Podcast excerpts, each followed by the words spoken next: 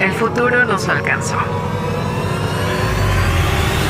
La inteligencia artificial está presente en toda nuestra toma de decisiones. El algoritmo Ha sido colocado como un proveedor de la verdad absoluta, administrando qué es lo bueno y lo malo para ti. La última esperanza es defender el más grande idealismo de la juventud. la irresponsabilidad. Porque no se es joven si se es responsable. Y para los viejos, es el último vestigio de que un joven habitó en él. El algoritmo no manda sobre ti. Ser irresponsable Es tu más grande poder. que no le permite a ninguna corporación encajarte en un estereotipo cuantificable. Irresponsable TV. Música del mundo para el mundo. Disponible en Facebook Live, YouTube, Instagram, Twitter, Apple Music, Spotify.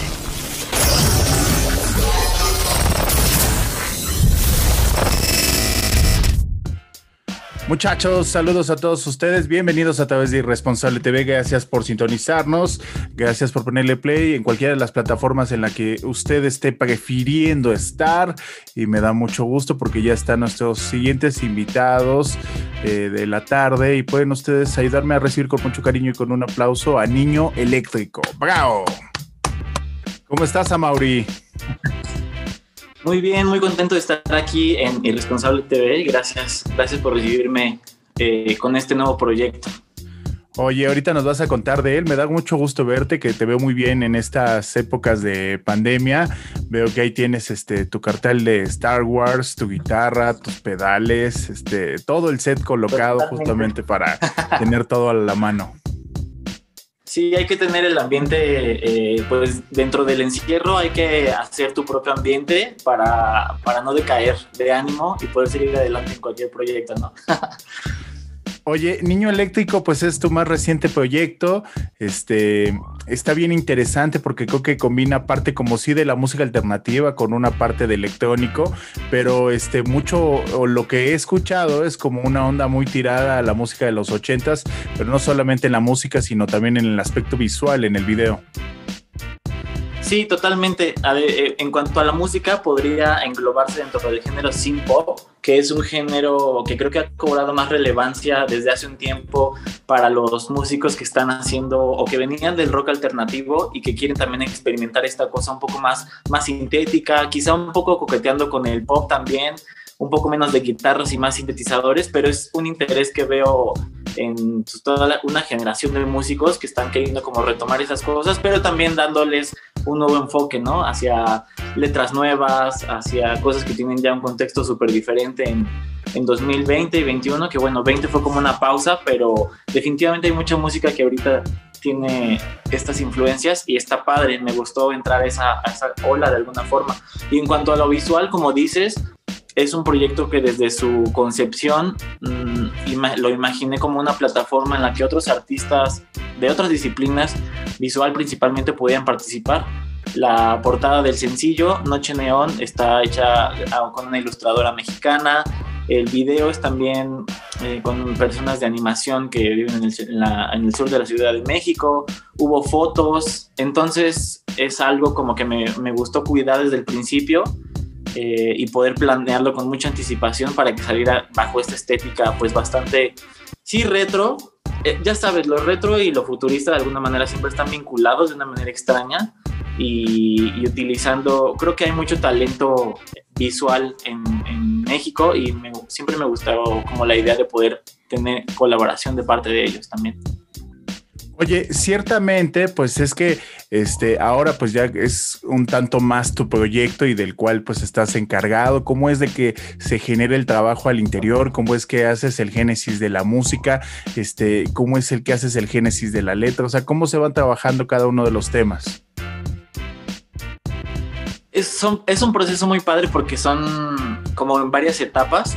Para la creación de la música todavía conservo esa vieja tradición rockera de componer tus canciones con tu guitarra acústica, de estar, o tu guitarra eléctrica, eh, ya sabes, estar tarareando algunas canciones, bajando ideas. Y después de un tiempo de generar ideas, con igual trabajando con una libreta y escribiendo cosas, muy, o sea, muy a la antigua, muy clásico, ya em, em, empiezo a depurar cuáles podrían funcionar y cuáles podrían crear pues una pieza nueva. Posteriormente, ya que tengo una selección de, piezas, me acerco, o bueno, en el proyecto de Niño Eléctrico así ha sido, me acerqué a un muy buen amigo que es productor también, ya, se llama eh, Manuel Esquivel, y con él peloteo algunas ideas porque hoy por hoy es el productor como de cabecera de Niño Eléctrico y me ha apoyado en muchas cosas eh, con un conocimiento muy amplio que él tiene sobre todo de cajas de ritmos y de algunos temas de sintetizadores en los que yo al venir de bandas de, de, rock indie como más tradicionales no tenía tanto conocimiento, pero completando con la visión de él es como hemos podido crear esta parte de, del sonido más sintético de niño eléctrico. Y ahí, ahí después de, de, estar peleando, de estar ensayando, de estar probando muchos efectos, porque nos clavamos mucho en el tema de cómo podíamos meter cosas análogas, pero también eh, programas, bueno, hay infinidad de programas y de software poder, poder juntarlo para que coexistiera en este nuevo proyecto. Y finalmente ya se hace como que la, preproducción, después la grabación, finalmente la masterización. Ese sería el proceso de, de una canción de Niño Eléctrico. Sé que suena largo, pero en realidad el eh, vivir todo el proceso es bastante enriquecedor. Yo creo que no, no más que el resultado, porque hay que llegar a, finalizar las cosas y tenerlo ya en las manos y poder presentarlo, pero definitivamente es el todo ese proceso de semanas, meses, es muy interesante y, te llena de otras perspectivas que obviamente van más allá del momento eh, cuando estabas en tu sillón haciendo la canción con la guitarra. Oye, y, y, que yo creo que, y que platicas de esta relación con el productor, finalmente pues es el cuajar una, una dupla creativa, ¿no? Donde se van este, compartiendo pues estos gustos personales, pero también abierto a recibir enseñanza y crecimiento de la otra persona, ¿no? Y eso es bien difícil porque hay muchísimos músicos o muchísimos artistas en general que navegan toda su vida en esta búsqueda y pocas veces se llega a encontrar estas duplas creativas con las que puedas tener esta, esta este, este intercambio, ¿no? De aprendizaje y de poder lograr cosas juntos. ¿Qué te gustaría que fuera o qué te gustaría que pasara a mediano o corto plazo? Yo sé que las circunstancias de pandemia pues nos han cambiado pues la perspectiva y los ánimos y, y inclusive las metas, pero ¿qué te gustaría que pasara con este proyecto en un mediano y corto plazo? Yo creo que es una gran oportunidad de darle la vuelta a la forma tradicional en que se hacía la música en el, vaya, la, entre comillas, escena independiente de, la ciudad y del país. Y hay muchas cosas que se pueden hacer con un proyecto como Niño Eléctrico. Yo creo que por ahora quitar la parte de seguir anhelando los shows en vivo porque no va a suceder en lo, en lo corto y mejor invertir esas fuerzas en, por ejemplo, una cosa que ya tenemos, tengo medio en puerta, para mediados de año es hacer un streaming con un nivel medianón de producción, es decir, buscar un estudio, tener eh, buenas tomas, buenas cámaras, para poder hacer un producto audiovisual que el público pueda ver una y otra vez y en realidad no sea quizá el, el streaming de Instagram un poco más sencillo, que es un trabajo muy respetable y que vimos mucho durante la pandemia, pero creo que los artistas ya estamos listos para dar un siguiente paso y ofrecer el tema de la calidad va a ser muy importante porque en las redes y los medios digitales tenemos tanto acceso a cosas que están sucediendo en todo el mundo que también debemos nosotros ponernos a la par dentro de nuestras posibilidades de, entregar cosas de mucha calidad. Esa es una cosa. Lo segundo es que la parte gráfica del niño eléctrico es fundamental para el proyecto. A mí me gustaría seguir trabajando con, con gente que, que esté muy apasionada del tema visual, de ilustraciones, Incluso en estos días salió una idea fabulosa que he estado así prácticamente que la soñé ayer, eh, donde alguien me comentó que, que, este proyecto daba incluso para hacer como un cómic o un material así ya mucho más como el cómic de niño eléctrico, ¿no? Imagínate.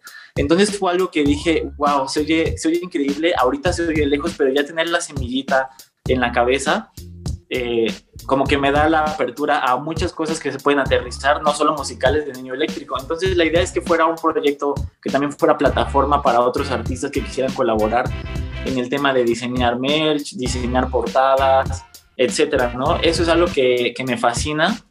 La, la, parte visual a mí me, me, encanta y yo aportaría en el proyecto la parte musical, pero sí me gustaría relacionarme con personas con quienes, con quienes pudiera tener eso a, a corto, así corto y mediano plazo.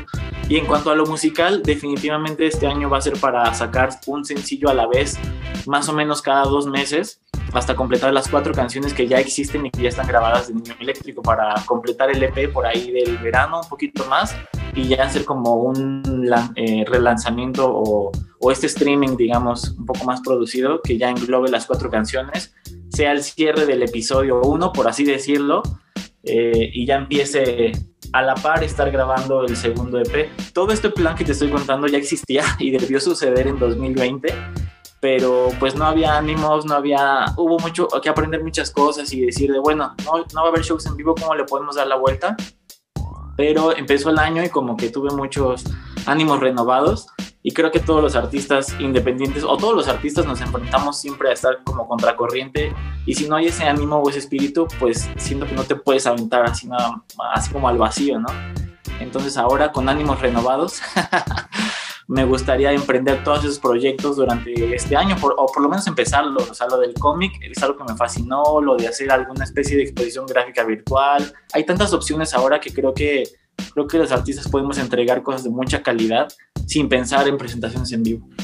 Oye, pues invitar a todos a que se conecten a través de las redes sociales. Estás en todas las redes sociales como Niño Eléctrico y en Twitter están como arroba Nino Eléctrico por ese tema de los teclados y este y el español y el inglés y el Twitter. Este, y así de forma muy sencilla los pueden encontrar como Niño Eléctrico. ¿Y te parece bien si presentamos este video que se llama eh, Noche Neón, que también está disponible en las redes sociales para que también puedan acudir al YouTube a darle cariño. Por supuesto, muchas gracias. Espero que les guste Noche en el primer sencillo. Eh, muchísimas gracias a Mauro y a fuerte abrazo para todos. Y muchachos, no se olviden de sintonizarnos en todas nuestras redes sociales como arroba irresponsable TV y también pueden escuchar este, esta entrevista en todos nuestros podcasts en Apple Music y Spotify. Cuídense mucho, mi nombre es Jorge Vaca y por acá andamos. Adiós.